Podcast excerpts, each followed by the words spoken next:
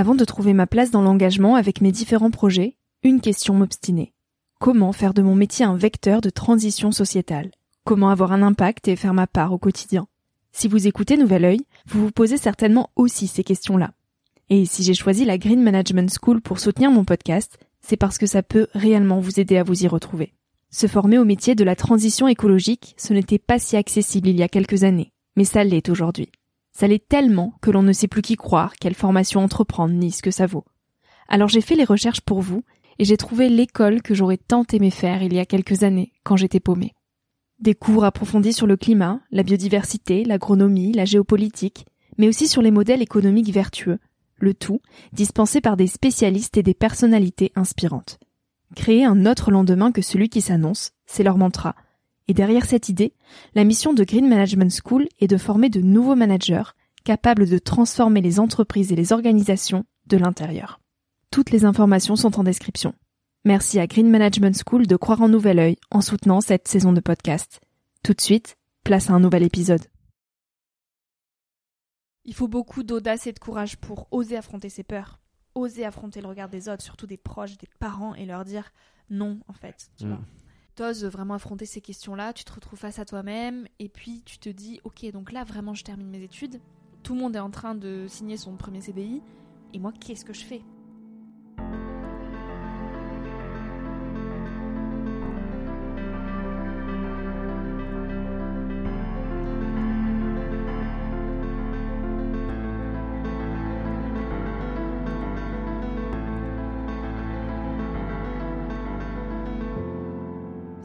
Inconfortable parce qu'à la fois je sentais que moi je cheminais, que je mettais des choses en place dans mon quotidien, et en même temps je voyais bien que c'était en opposition à ce que tous les autres faisaient. Et tu vois, quand en classe, il fallait, euh, on avait notamment des cours de coaching, et il fallait euh, réfléchir à un projet professionnel hyper béton, et j'y arrivais pas.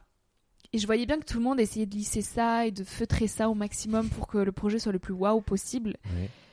Au dernier cours, tout le monde avait préparé sa présentation, c'était verni comme pas possible. Et en fait, moi, je me suis dit, je veux pas mentir, je veux pas faire genre que je vais euh, travailler en RH. euh. Tu vois, j'avais dit relations humaines parce que dans le fond, il y avait le mot humain. Et je me suis dit, c'est peut-être le truc le plus, le plus possible que, qui serait cohérent avec ce que j'aimerais plutôt que comptabilité, finance Ouais. et tout. Donc, euh, je me suis dit, bon, allez, on va dire relations humaines. Ça fera, ça fera sexy. Mais en fait, au moment de faire ma présentation, j'ai eu, je sais pas, un petit déclic, un truc, et j'ai dit, enfin, vraiment, chapeau, vous avez tous présenté des projets de ouf, et euh, enfin, ça vous promet une belle carrière, mais euh, moi, très honnêtement, je suis paumée. Je sais pas du tout dans deux ans euh, comment j'envisage ma vie. Ce que je sais, c'est que, enfin, d'une manière ou d'une autre, en fait, je veux impacter le monde. Et c'est Mhm. tout ce que je peux vous dire aujourd'hui. je sais pas encore comment je le ferai, mais je sais que ce monde actuel me convient pas et que je veux le changer. C'est tout. Ok. Et j'ai été hyper honnête, hyper authentique, j'ai juste dit ça. J'ai montré zéro slide et je me suis dit je vais avoir zéro parce que Mhm. ça fait des, des mois qu'on a des cours de coaching avec euh, définir son projet pro, euh, raison d'être. Et, et, et là, je balance juste je veux changer le monde, au revoir, tu vois. Ouais. À la fin du cours, il y a hum, donc Anne Phoenix, qu'elle s'appelle, qui me dit Victoria, viens me voir. Donc moi, je me dis ok, je vais me faire lyncher. Enfin, voilà, je me suis dit, euh, bien sûr, tu vois, j'ai rien présenté de ouf, donc. euh. Et elle me dit, bah, en fait, j'ai été hyper touchée euh, par ce que t'as dit. Parce qu'en fait, euh, je pense que tout le monde est un peu paumé et hum, et t'as juste bah, osé être authentique et sincère. Et je me suis dit, waouh. Et ce jour-là, c'est comme une leçon à moi-même où je, m- où je me suis dit, mais sois toujours honnête en fait. Tu vois, te mens jamais. Et Mm. c'est pas parce que là, t'as une, une certaine pression d'avoir un bulletin à la fin de l'année et du coup une note à la fin de ce cours que tu vas euh, modeler ton discours en fonction de ce que la prof voudrait entendre pour te mettre une bonne note. En fait, là, t'as envie de dire ça, bah tu dis ça. Comment toi t'as fait pour euh, à la fois te, te blinder entre guillemets, Ah tu ouais, vois mais c'est ça, c'est un blindage, ouais. Et, Bouclier. ouais, un bouclier. Et, com- et comment t'as fait Il se constitue, j'imagine, au fur et à mesure. Ouais. Mais co- comment t'as fait au début? J'ai encaissé. J'ai pris cher. Franchement, hein, c'était c'était chiant. c'était chiant parce que la confiance en soi, c'est, on va en reparler, mais c'est un voyage perpétuel. Et Mhm. euh, quand tu es dans tes études, t'as pas spécialement confiance en toi. Donc euh, moi, j'apportais des nouvelles pierres un petit peu plus chaque jour. Mais c'était très inconfortable d'oser dire, en fait, je prendrai pas de CDI, sans savoir pour autant ce que t'allais prendre à la fin des études. Donc tu vois tout le monde foncer tête baissée et puis courir vers un parcours hyper linéaire. Toi, tu sais que tu veux pas emprunter ça, mais tu sais pas ce que tu veux emprunter. Effectivement, il y avait toujours ces peurs des autres qui te revenaient. De Mm. mais euh, Victoria, tu fais quoi là? Enfin, tu penses ça dans deux ans là euh, Qu'est-ce que tu vas faire? Et je dis, mais arrêtez de me poser cette question dans deux ans. Enfin, qu'est-ce qui se passe là? Waouh, je Ouais. peux mourir demain. Et, Ouais.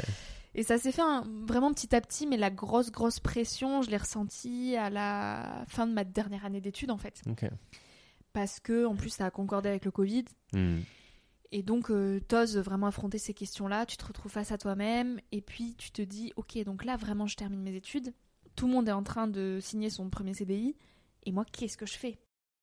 Et je ne saurais pas vraiment l'expliquer, c'était encore une fois une intuition, tu vois, je savais qu'il fallait pas que je signe de CDI, Hmm. et on m'en a proposé, hein, on m'en a proposé plein, et ça aurait été tellement plus confortable. Parce que bah, tu, tu, tu repousses ces questions du sens, tu repousses ces questions de euh, je veux mettre de, de, de la conscience dans tout ce que je fais au quotidien et je veux m'épanouir. Tu te dis juste, ok, tout le monde fait ça, on me dit de faire ça, je le fais et je me pose pas de questions et c'est tellement plus simple. Et j'ai été tentée de le faire, mais au fond de moi, il y avait une petite voix qui disait non, Victoria, ne fais pas ça, ne fais pas ça, tu vas te retourner à 40 ans et tu vas regretter. Hmm.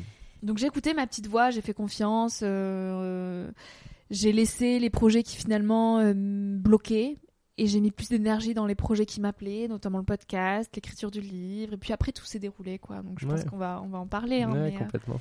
ouais, les peurs, c'est il faut beaucoup d'audace et de courage pour oser affronter ses peurs, oser affronter le regard des autres, surtout des proches, des parents, et leur dire non en fait. Tu Mm. vois, c'est inconfortable.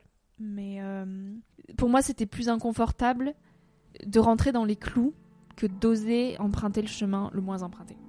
Je me dis, à 20 ans, si je j'ose pas et j'essaie pas vivre mes rêves et, et tenter plein de choses, je le ferai pas à 40 ans. Donc euh, donc c'est Mm. aujourd'hui ou jamais. Et, et de combien t'as besoin pour vivre, ok, bah let's go quoi. tu Ouais. vois.